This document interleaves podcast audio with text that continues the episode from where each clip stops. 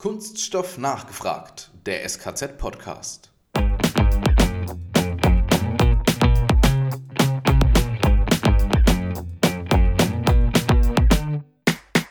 Natürlich haben wir das dann uns am Anfang auch überlegt, was wollen wir jetzt alles aus Kunststoff machen? Wollen wir einen besonderen Fokus drauf legen? Wollen wir einen Überzug, wie du sagst, aus Kunststoff machen, so äh, wie den Bundestag einkleiden oder sowas? Nein, das tun wir nicht. Aber das brauchen wir auch gar nicht, weil äh, wenn man sich mal anschaut, wie heutzutage gebaut wird, ohne Kunststoff geht's nicht. Rohre sind aus Kunststoff, Kabel sind aus Kunststoff, Abdichtungen ähm, sind aus Kunststoff, Bodenbelege sind aus Kunststoff überall ist so viel Kunststoff drin, weil es einfach nachhaltig, weil es sicher und weil es ähm, auch energiesparend ist, Kunststoff einzusetzen.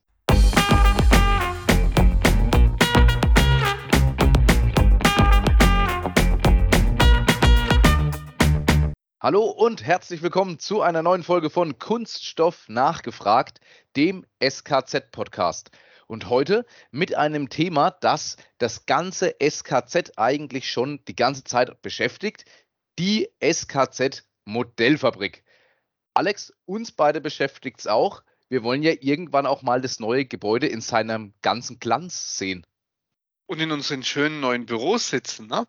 Ähm, deswegen haben wir aber heute mal ein bisschen tiefer geguckt. Wir haben tatsächlich den Projektleiter dafür ähm, mit im Podcast den Johann Erath. Der wird uns gleich was zu sich erzählen. Vielleicht hat er auch eine Lösung, Matthias, für deine privaten Bauprobleme. Das sehen wir dann, weil er ist tief drin im Bau der Modellfabrik.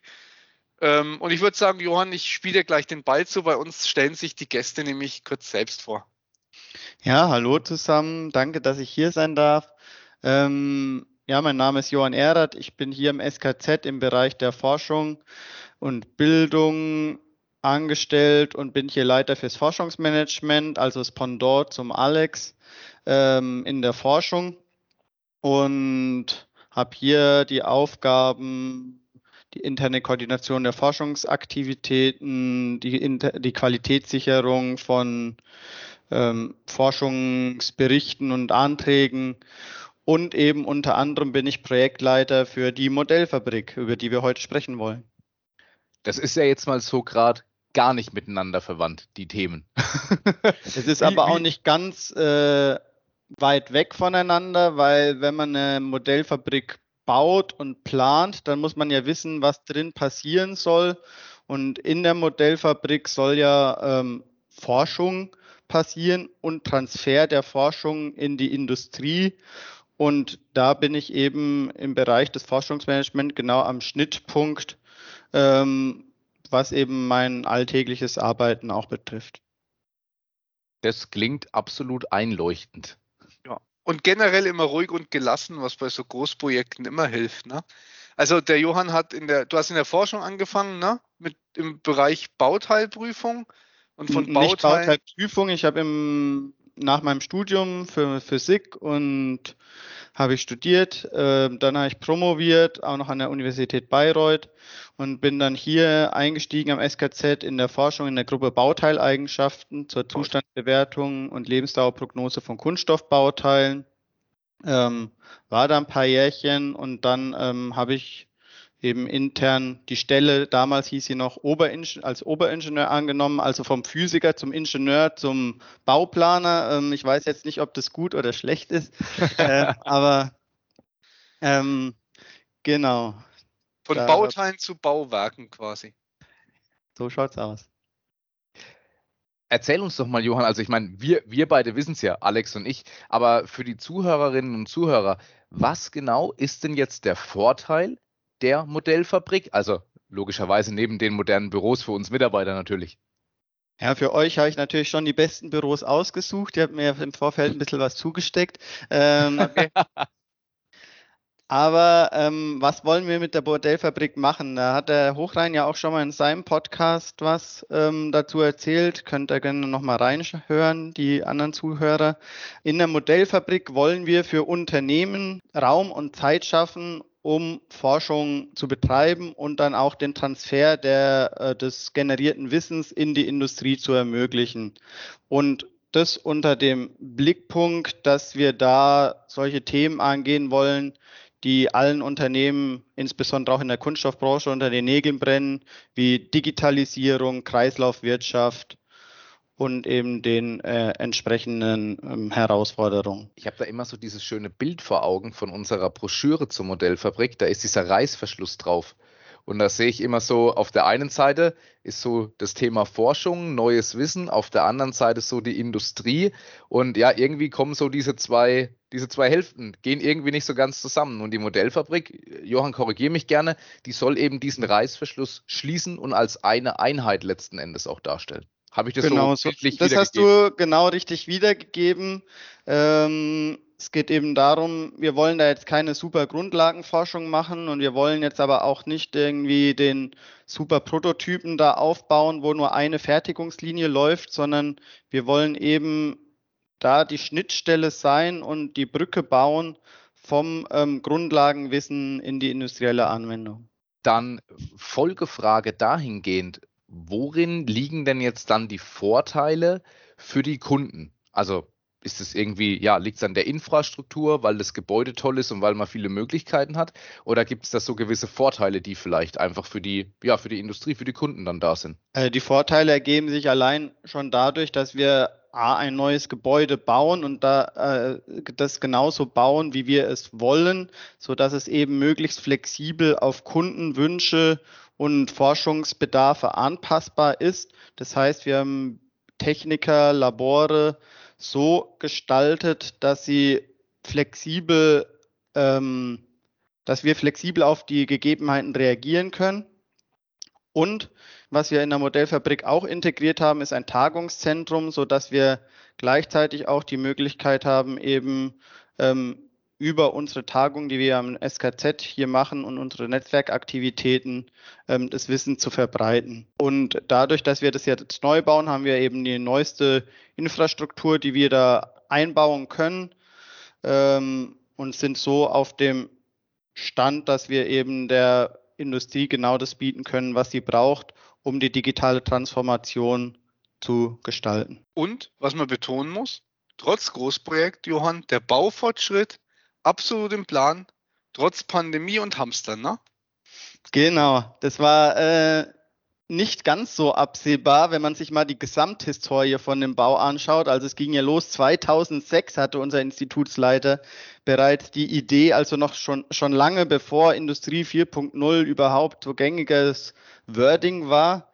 Ähm, das hat sich dann mit vielen Stolpersteinen hingezogen bis 2018, bis wir dann endlich mal einen den finalen Antrag, der dann auch angenommen wurde, eingereicht haben und dann die Baugenehmigung im April 2019, ähm, so dass wir dann irgendwann mal ähm, im Mai 2020 mit dem Bau beginnen konnten.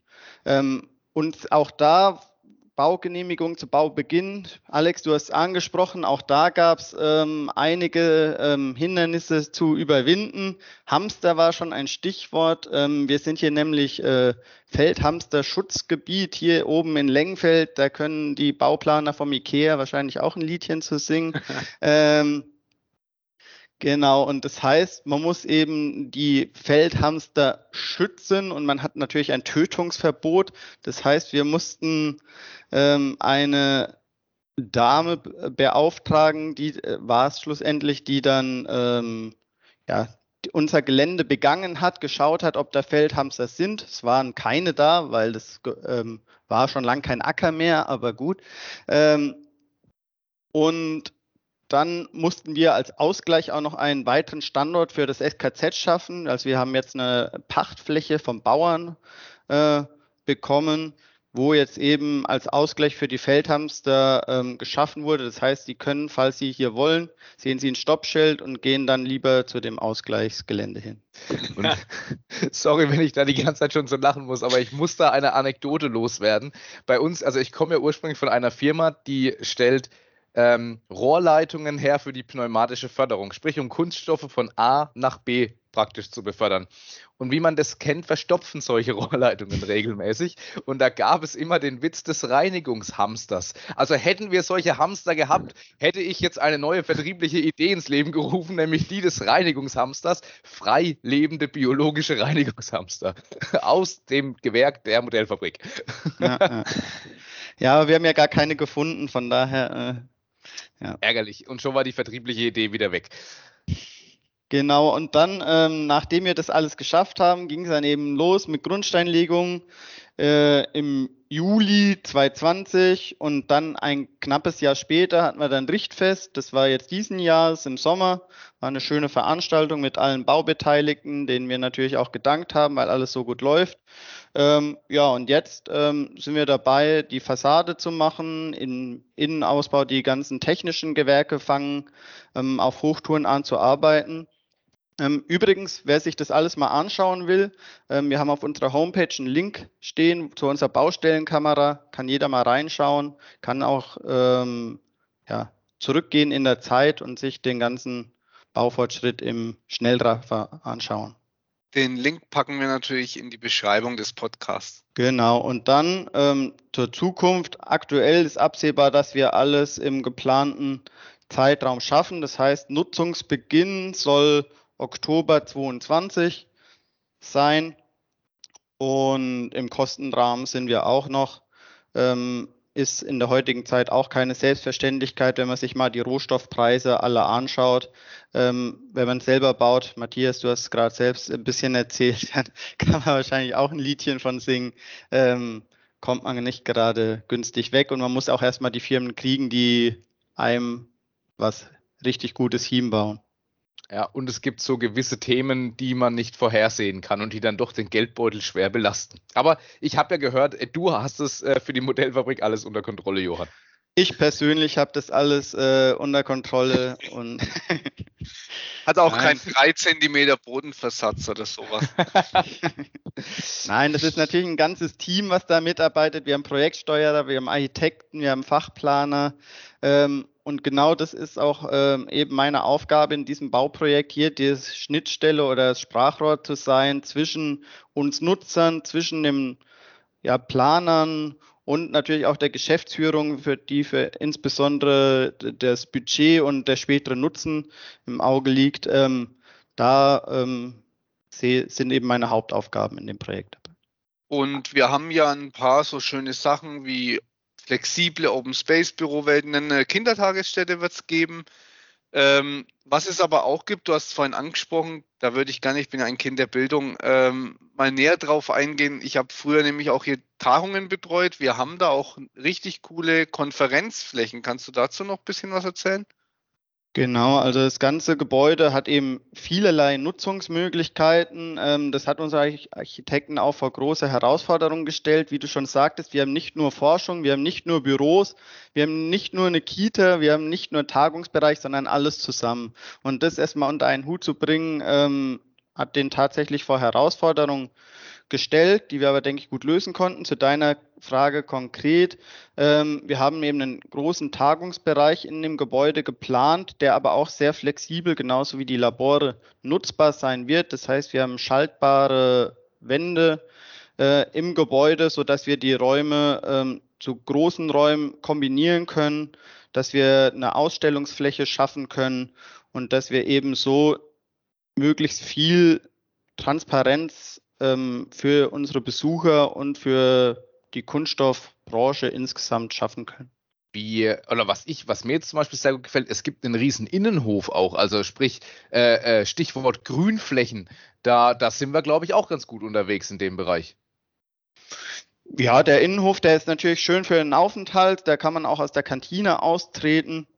Ähm, wir haben auch sonst noch Außenbereiche, auch einen Spielplatz, der durch die Kita kommt. Also wenn es den Mitarbeitern mal langweilig wird, können sie auch ein bisschen auf der Schaukel schaukeln, wenn die äh, genug ausgelegt ist. Da vielleicht an die Kollegen der Bauteileigenschaften wieder. Sonst ähm, haben wir natürlich das standardmäßig äh, alle Auflagen erfüllt bezüglich Bäume und so weiter. Vielleicht noch ein wichtiger, ein schöner Punkt. Ähm, du hast gerade angesprochen, Alex, bezüglich Transparenz der Büros und äh, Begegnungsflächen. Also unser Architekt hat es mal so genannt, wir wir übersetzen Industrie 4.0 in Connectivity 4.0. Das finde ich ein ganz schönes Bild, ähm, weil wir eben das Büro, äh, Gebäude so konzipiert haben, dass wir überall ähm, Begegnungsflächen schaffen. Wir haben Community Places, wo wir, äh, wo sich die Mitarbeiter eben austauschen können. Wir haben Bürolandschaften, wo Arbeitsgruppen gemeinsam ähm, arbeiten und so eben der, die Kommunikation ähm, noch größer wird. Also haben wir nicht nur für den, für die eigentliche Laborbereiche eine möglichst flexible Nutzung, sondern eben auch ähm, für die Mitarbeiter, dass da ein sehr großer Austausch stattfinden kann. Sehr cool. Kannst du noch was, ein bisschen technisch müssen wir tatsächlich trotz allem, wann, ähm, auf welchen Fertigungstechnologien liegt denn jetzt der Schwerpunkt in der Modellfabrik?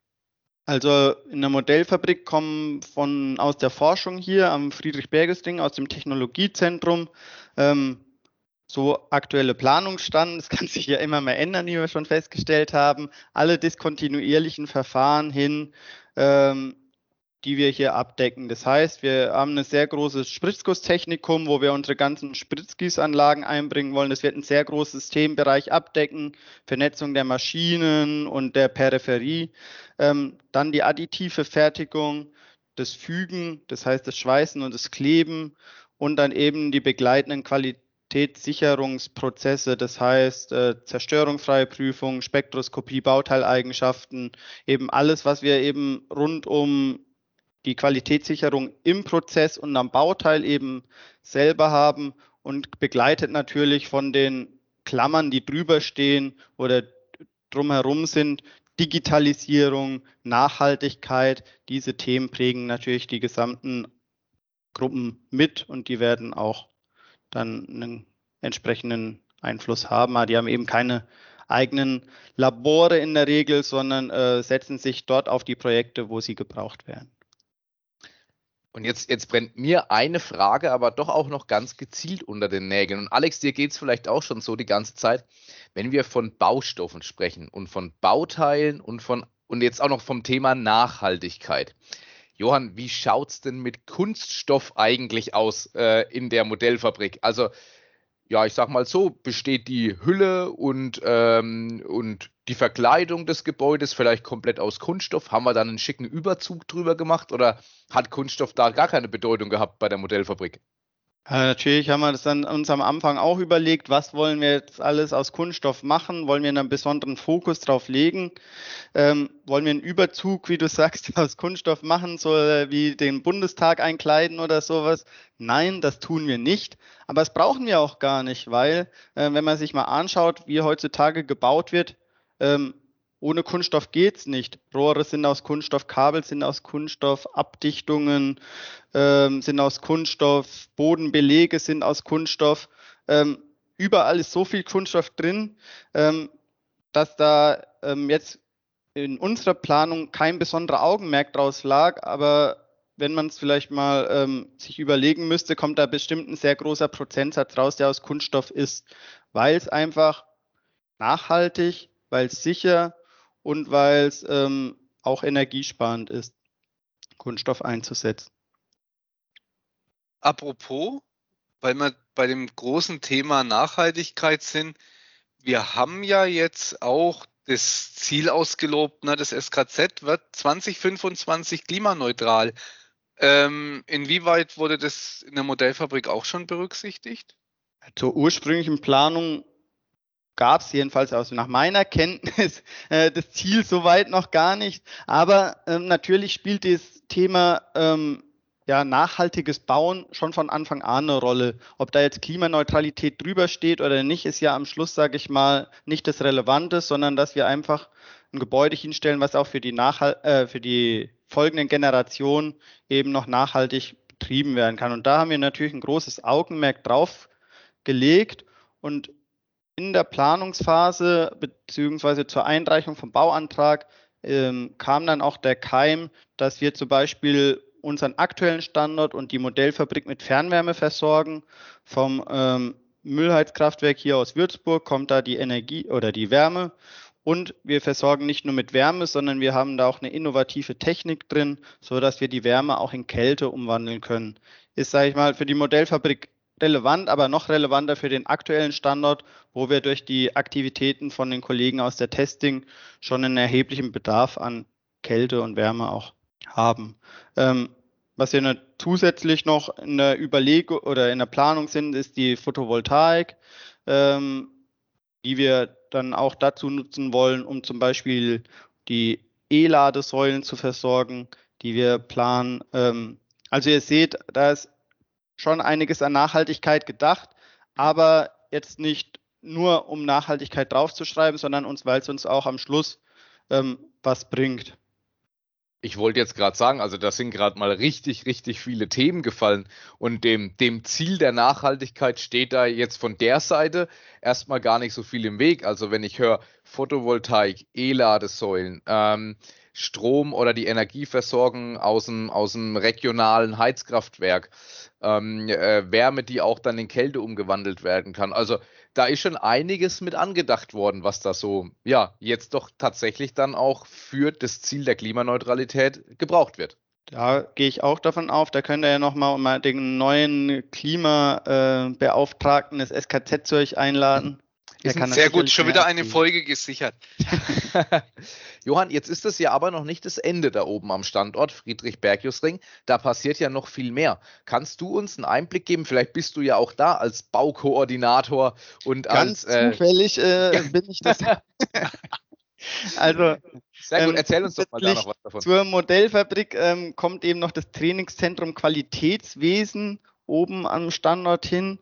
Ähm, was wollen wir damit machen? Das hat das Ziel, Qualität Made in Germany zu sichern. Natürlich immer, wir sind das SKZ mit Blick auf die Kunststoffbranche. Das heißt, wir schul, das ist ein Schulungsgebäude, Alex. Das ist natürlich für dich ganz spannend. Mhm. Ähm, und für dich, Matthias, auch. Ähm, ähm, wir schulen hier alles, was mit Qualität und Kunststoff zu tun hat, von ähm, eben Eigenschaften, von äh, Qualitätsmanagementsystem und so weiter und so fort. Und dazu haben wir eben auch ein 1000 Quadratmeter großes Gebäude, also Nutzfläche, ähm, geschaffen, das wir eben auch so ausgelegt haben, dass es ähm, sehr flexibel nutzbar ist, also ein besonders hoher Praxisbezug mit einem besonderen Raumkonzept, weil da kann man eben zu den Schulungsräumen sehr flexibel die Labore, die man für die Schulung braucht, zuschalten. Das ist das Besondere an dem Gebäude. Wohin geht denn die Entwicklung, Johann, von der Modellfabrik? Also ich meine, wir haben jetzt, wir haben jetzt so einen groben Plan, was, was wir dort tun können.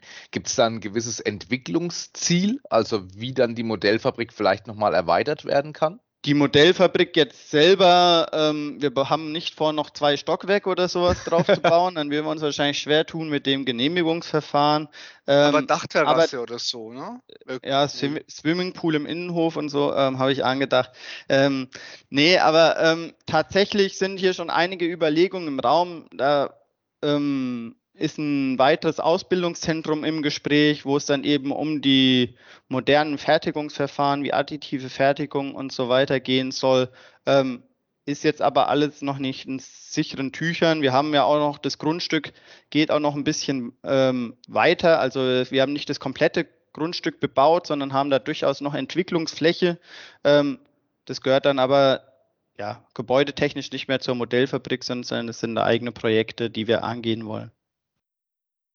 Also es bleibt spannend und es ist auch noch Raum für Neues da. Super. Johann, letzte Frage für dich mit Blick auf die Uhr auch. Zum Schluss eines Podcasts dürfen unsere Podcast-Teilnehmerinnen und Teilnehmer immer noch so ihren Wunsch für die Zukunft äußern. Die Frage kommt eigentlich als immer so relativ spontan und ist auch gar nicht dann irgendwie so im vorherigen Skript mit drin. Was ist denn so dein Wunsch für die Zukunft? Ich sage jetzt mal bezogen auf die Modellfabrik, aber auch so, ja, ganz allgemein so dein Wunsch fürs SKZ für die Zukunft. Du bist ja jetzt viel in diesen strategischen Themen auch drin. Also mein Wunsch für die Modellfabrik ist erstmal, dass da alles so funktioniert, wie wir es uns auch gedacht haben. Das heißt, dass die Maschinen stehen bleiben und nicht durch die Decke gehen, also sowohl nach unten als auch nach oben nicht. ähm, und dass wir eben ähm, mit der Modellfabrik die Ziele erreichen, die wir uns gesteckt haben, nämlich ähm, die digitale Transformation der Kunststoffindustrie zu ermöglichen, die Kunststoffbranche nachhaltig zu gestalten. Ja, für mich persönlich am SKZ ähm, wünsche ich mir natürlich auch, dass wir hier auch weiter äh, den Herausforderungen ähm, der Branche, die sie uns aufgibt und die, der wir uns aber auch stellen müssen.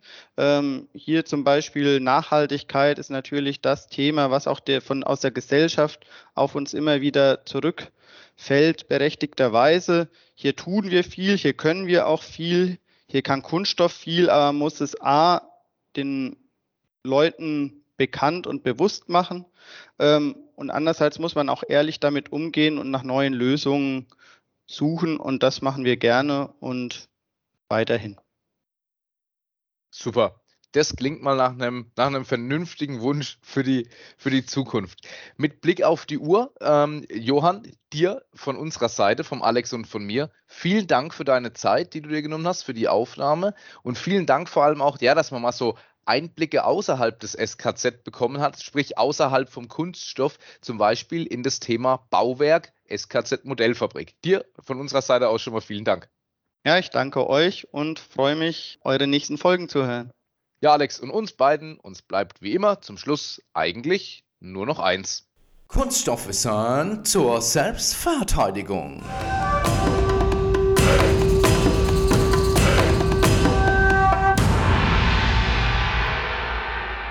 Sag mal, Alex, heute haben wir es viel übers Bauen.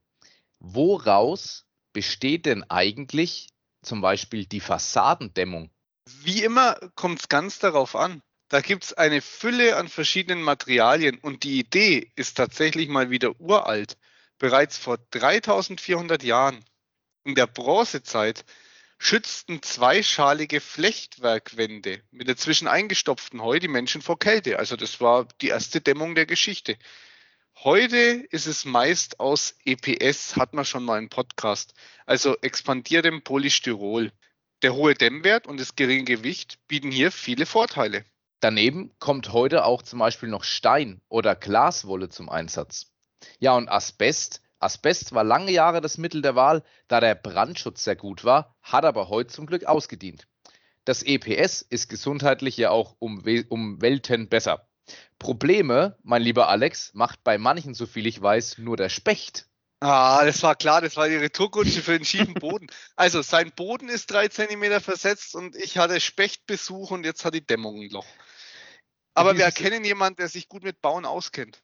Ja, bei uns sind nicht Spechte das Problem, sondern Tauben. Und da haben wir tatsächlich vorgesorgt mit einem Taubenschutz, den wir extra installieren, weil hier im Gebäude ähm, habt ihr vielleicht auch schon mitgekommen, es sind vielleicht nicht die, nur die Tauben, sondern auch die Dohlen und alles mög andere mögliche Gef äh, Vogel, Vögel, Vogelfieh. Äh, Vogelfieh. Solche Dinge muss man tatsächlich auch im Blick haben. Also in diesem Sinne, wer Auskünfte haben will über krumme Böden, Vögel an der Fassadendämmung oder Vögel generell an Gebäuden, darf sich natürlich auch jederzeit gerne ans SKZ wenden. Ja, podcast.skz.de. In diesem Sinne, macht's gut, euer Matthias und der Alex. Wir hören uns.